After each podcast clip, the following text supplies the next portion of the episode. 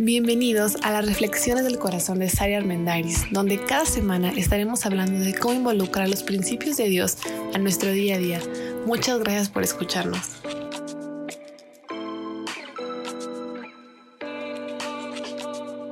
Hola, hola, bienvenido a este nuevo episodio. Aquí hablamos acerca de la importancia de ser conscientes en la forma en la que nos relacionamos con nosotros mismos y con las demás personas porque creo que al final, pues esa es la base de la vida que todos tenemos, ¿no? Durante ocho episodios estuvimos hablando de los dragones que pueden llegar a influir tus decisiones y tus acciones. Dragones que te susurran toda clase de pensamientos y que sin darte cuenta, pues influyen en la manera en la que tomas decisiones, influyen en la manera en la que reaccionas y en la que llegas a vivir. Y después de hablar de estos ocho dragones, que pausa, si no los has escuchado, tienes que ir a, a, Spotify o en Apple Podcast donde escuches y checa todos los que tenemos ya grabados para ti. Pero después de estudiar estos dragones, me gustaría empezar a platicarte acerca de muchos hábitos hábitos mentales que tenemos y que a veces ni cuenta nos damos y que definitivamente influyen en la manera en la que vivimos. De hecho, no sé qué es primero, si el huevo o la gallina, o sea, no sé qué es primero, si el hábito, que eventualmente un mal hábito se puede convertir en un dragón, o un dragón que viene y te susurra pensamientos que eventualmente se convierten en un mal hábito. Pero creo que es un buen momento para empezar a generar todavía más esta autoconciencia e identificar cuáles son esos malos hábitos de los que igual y nunca te has dado cuenta, pero pueden estar saboteando muchas cosas en tu vida y sobre todo en tus relaciones con las demás personas. A veces creemos que un hábito es una sola acción que tomamos, pero no siempre. O sea, los hábitos están hechos de muchas acciones pequeñitas que tomamos todos los días. Y, y la verdad es que ahorita no me voy a referir a malos hábitos como este tener malos hábitos en la comida o no hacer ejercicio o desvelarte mucho o tener a lo mejor alguna adicción como el cigarro o tomar mucho alcohol. O sea, no son ese tipo de hábitos. En esta ocasión vamos a hablar de aquellos hábitos que tenemos a la hora de pensar y de hablar y que a lo mejor pues ni cuenta nos hemos dado. Entonces, cuando quieres cambiar un hábito o instalar uno nuevo, pues es difícil. Te voy a decir por qué. Porque al final tu mente ya tiene muchas conexiones ligadas entre la amígdala y las emociones que derivan eventualmente eh, en las partes que son más racionales del cerebro y ya hicieron un caminito y ya trazaron decisiones. Entonces, por eso es tan difícil tratar de cambiar un mal hábito, porque obviamente las decisiones ya están tomadas, los caminitos en el cerebro ya están hechos y las conexiones para cambiar pues son débiles. Entonces, la clave va a ser la constancia y la repetición de nuevos hábitos que tú quieras implementar para convertirlos pues ahora en algo que te, que te hagas no solo sentir mejor, pero que te convenga más y que ahora sí te vuelva a salir automático, pues así como los malos hábitos salen en automático. De hecho, ¿sabes qué? Los malos hábitos toman el mismo tiempo que los buenos en llevarse a cabo. Es decir, toma el mismo tiempo decidir si em, te desvelas o no te desvelas. La decisión toma el mismo tiempo y las consecuencias pues van a ser diferentes. ¿Cómo podemos saber e identificar primero pues que tenemos un mal hábito? Y como les dije, en esta nueva temporada me quiero enfocar en los malos hábitos mentales, pero hoy les voy a poner un ejercicio basado en algunas preguntas para identificar si tienes algún mal hábito y pues si lo quieres cambiar, quieres mejorarlo, ¿cómo le puedes hacer? Entonces el día de hoy lo puedes aplicar para cualquier mal hábito del que tal vez ya eres consciente. Ahorita te voy a decir cómo volverte consciente. Y a partir del próximo episodio te voy a ir dando uno por uno los, em, malos hábitos que pueden estar dañándote y dañando tus relaciones. Entonces, ¿cómo saber si tienes un mal hábito? Bueno, primero, o sea, es identificar una conducta, una decisión que tiene un impacto negativo en tu salud, en tus relaciones o en tus finanzas. Porque se puede convertir, como les decía hace rato, en un dragón que logra influenciar tu vida. O sea, pues no sé qué es primero, ¿no? Si el dragón o el hábito o el hábito y el dragón. Pero si no rompes la cadena de pensamiento y si no reentrenas tu cerebro, entonces pues nunca te vas a dar cuenta. Acuérdense de un punto bien importante. Nuestro cerebro no tiene policía moral. O sea, nuestro cerebro genera muchos pensamientos derivados del contexto, del ambiente, de lo que vivimos. Eh, nuestra amígdala, el sistema límbico, saca emociones y reacciona a emociones dependiendo de lo que estamos viviendo, pero es nuestra responsabilidad identificar si esos pensamientos, si esos hábitos nos convienen o no nos convienen, si son buenos o si son malos escuché algo que me encantó y es que nuestra mente solo se enfoca en un pensamiento a la vez. O sea, puedes tener muchos pensamientos rondando, pero por segundo te enfocas en uno. Entonces tú decides en cuál pensamiento vas a enfocarte más o cuál pensamiento vas a decir, decidir agarrarlo y tirarlo a la basura, ignorarlo o intentar desarticularlo. Porque es bien interesante pensar cómo podremos identificar primero, o sea, el mal hábito, y número dos, cómo lograr este proceso de convertirlo a bueno. O sea, les estoy diciendo que no es fácil, pero sí es posible. Y aquí la primera clave va a ser la autoconciencia, que si algo he tratado de, de externarles y de platicarles ha sido eso. O sea, el ser consciente de lo que estamos haciendo y poder hacer una pausa para identificar si nos conviene o si no me conviene. Hay una frase que me gusta mucho del apóstol San Pablo que dice que todo nos es permitido, pero no todo nos conviene. Y siempre creo que esta frase, bueno, al menos yo la escuché mucho tiempo como, o sea, puedes hacer lo que quieras, pero no todo te conviene. Puedes eh, pues, ser muy parrandero, pero pues no, no te conviene. Puedes ser mujeriego, pero pues no te va a convenir. Entonces, todo me es lícito, todo puedo hacer, todo me está permitido, pero no todo me conviene.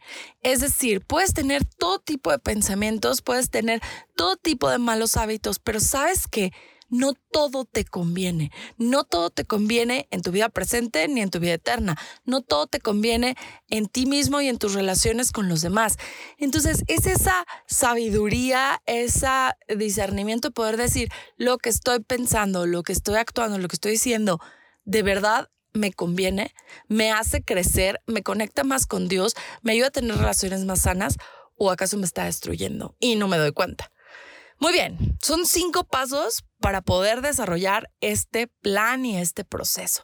Paso número uno, identifica, o sea, cuál es ese mal hábito que te das cuenta que no te gusta, que no te conviene, o a lo mejor sí te gusta, ¿eh? Pero que te está acarreando problemas con otras personas, desde ser impuntual, tener atracones de comida, comer escondidas, hacer un mal uso del dinero, endeudarte mucho con tus tarjetas de crédito, eh, malgastar tu tiempo, procrastinar, o sea, ¿cuáles malos hábitos estás teniendo? Y a lo mejor no eres consciente o tal vez te sordeas, pero identifica cuál puede ser el primero con el que dices, quisiera trabajar con este. Primero hay que identificar y rastrearlo, es decir, o sea, establecer por qué no me gusta. ¿Por qué no me conviene? Y qué tan frecuentemente lo estoy haciendo. ¿Por qué? Porque si nada más dices, híjole, tengo el mal hábito de no llevar un registro de lo que gasto. Y nada más voy, pago, firmo, desembolso dinero, pero realmente no sé en qué se me va. Híjole, sí, lo debería de cambiar. Cada vez que decimos lo debería cambiar, pues es un automático que no lo vamos a hacer. Pero rastrearlo es cada cuando me pasa, con quién me pasa, siempre me pasa, en qué momentos me pasa. Y es justo de lo que vamos a hablar. O sea, para poder medir el progreso necesitas identificar qué es, si no te gusta, por qué no te gusta y con qué frecuencia ocurre. Número dos, ahora vamos a identificar qué lo detona. Porque, ¿saben algo? Siempre hay algo, una emoción, un pensamiento, una creencia, un juicio de valor que está detrás de todas las decisiones que tomamos. La que sea, o sea, la gente que dice, no, yo no el buen fin, no salgo de mi casa porque no voy a ser víctima de la mercadotecnia y no me voy a endeudar. Esa ya es una decisión tomada en base a una emoción. Puede ser una emoción de confianza, de prevención, de seguridad, de autonomía, de administración, pero hay algo que te lleva a decidir eso. O sea, no nada más el que decide y firma todo y compra una pantalla nueva cada buen fin, está basado en la emoción. Ese puede estar basado en otras emociones, como la satisfacción inmediata, como eh, querer eh, presumir o como querer encontrar rachitas de felicidad para aplacar otras cosas que trae, pero también el que no sale y parece que es más racional, también está basado en una emoción. Entonces, hay que identificar de dónde viene este comportamiento.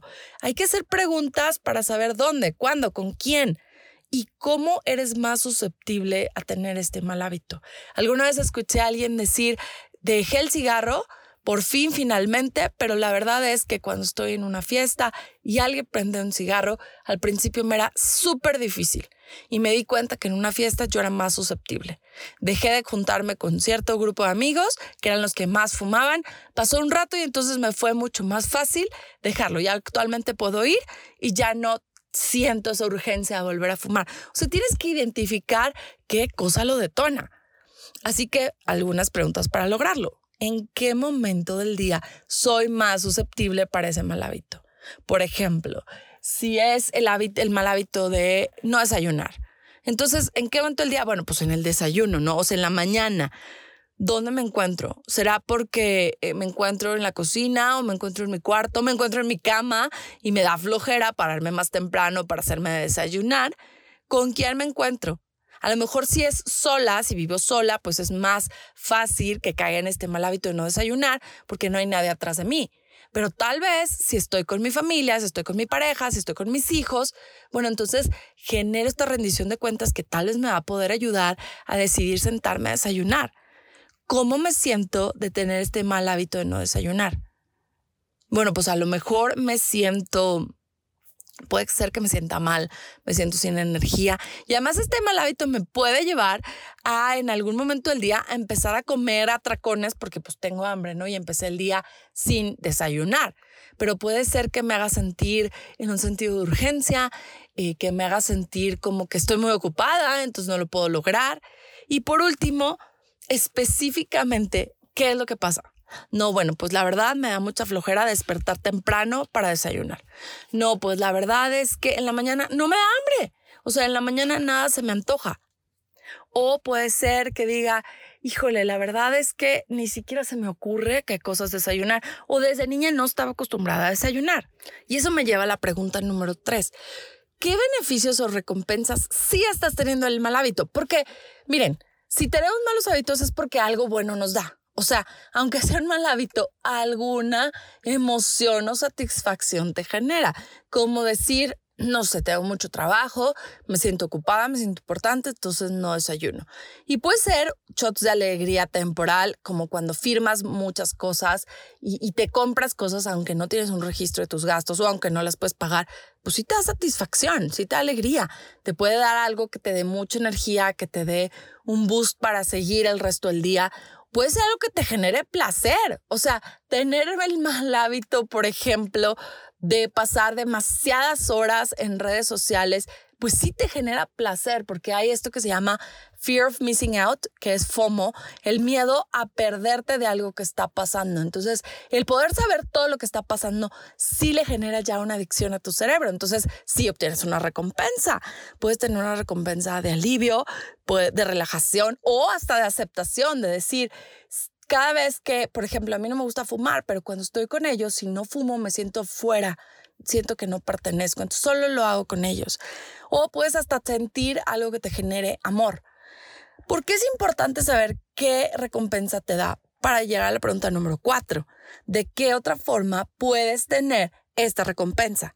O sea, ¿cómo sin caer en este mal hábito puedes llegar a sentirte feliz, en paz, aliviada, que perteneces, alegre, con amor, con energía. O sea, ¿cómo lo puedes lograr sin tener este mal hábito? Porque, ojo, a veces creemos que hay que cortarlo de tajo, pero nuestro cerebro ya está acostumbrado a estar recibiendo algo.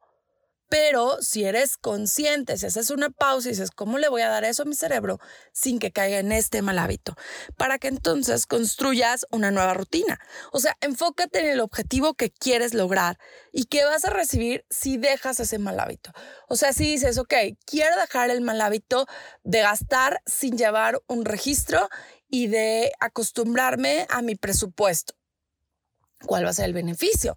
Voy a mejorar mi economía, voy a salir de deudas, voy a, me voy a sentir en control, me voy a sentir más seguro, me voy a enfocar en ahorrar para lograr ciertas cosas que quiero conseguir. O sea, ¿Qué le vas a dar a tu cerebro? ¿Qué te va a motivar a lograr ese nuevo objetivo? ¿Y qué te va a lograr para desechar el mal hábito, romper esa cadena de pensamiento y enfocarte en crear el nuevo hábito? Porque, primero, ¿qué es el mal hábito que quieres romper? Número dos, ¿Qué lo detona? Número tres, ¿qué recompensa tienes? Y número cuatro, ¿cómo vas a construir la nueva rutina? A partir de hoy vamos a estar hablando de 10 principios o de 10 malos hábitos que podemos tener. Yo les dije mentales. Y puedes decir, Sara, y dijiste que eran malos hábitos mentales y ahorita dijiste varios ejemplos de malos hábitos, pues a lo mejor que son un poco más tangibles, como las finanzas, como la comida, como eh, les decía, el cigarro o el alcohol, lo que sea. Ok, quiero que primero esta semana trabajemos en un mal hábito que sea más tangible y del que sea más evidente.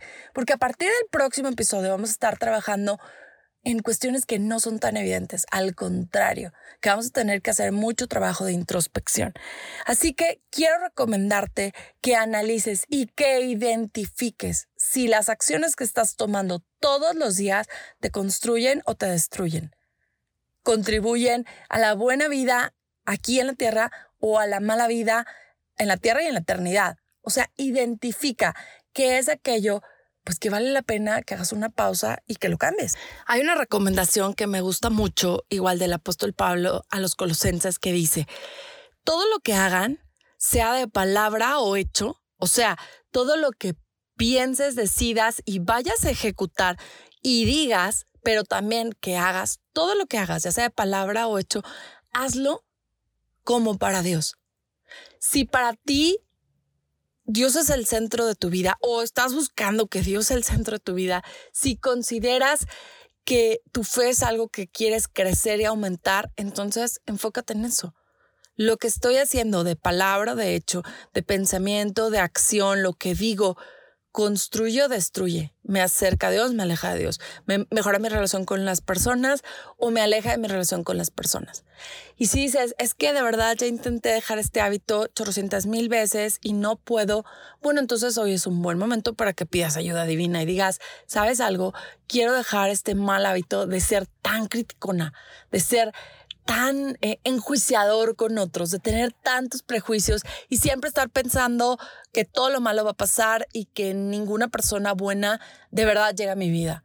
¿Quieres hacer una pausa en esa forma de pensar? Te acabo de dar cinco puntos bien valiosos que puedes llevar a cabo, pero sobre todo medita en este principio. Todo lo que hagas, ya sea de palabra o de hecho, hazlo para Dios. Y te aseguro que eso te va a dar una nueva energía, para poder lograrlo. Así que no te pierdas el siguiente episodio en el que vamos a estar hablando del primer mal hábito mental en el que vamos a trabajar basado en estos cinco principios. Así que escucha varias veces este episodio, échate el ejercicio y platícame por favor qué tal te está funcionando. Te invito a que me sigas en Instagram como arroba del corazón de Sari. Tengo muchísimo material, cursos, talleres y muchas cosas que quiero compartir contigo, así que me encantará estar en contacto. Nos escuchamos la próxima semana. Que tengas muy buen día.